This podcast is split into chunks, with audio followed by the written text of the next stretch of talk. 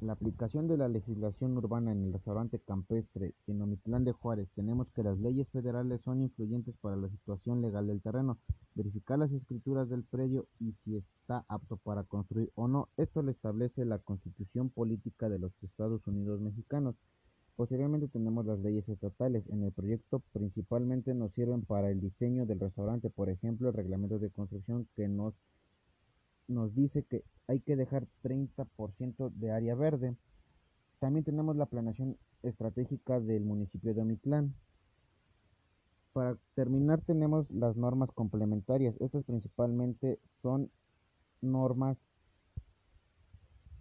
normas secundarias que también influyen en el, en el proyecto.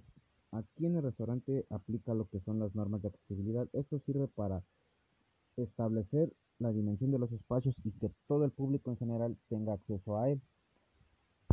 Entonces podemos decir que todas las leyes en general son influyentes para cualquier tipo de proyecto, principalmente urbano arquitectónico, ya que son las que harán legal o no al proyecto según el género de edificio y lo que estemos desarrollando.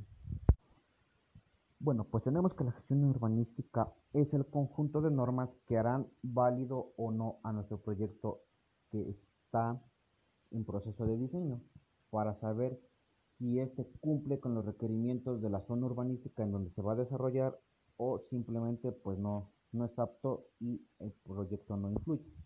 Así que es muy importante tomar en cuenta toda la legislación urbana para determinar que nuestro proyecto sea funcional exitosamente.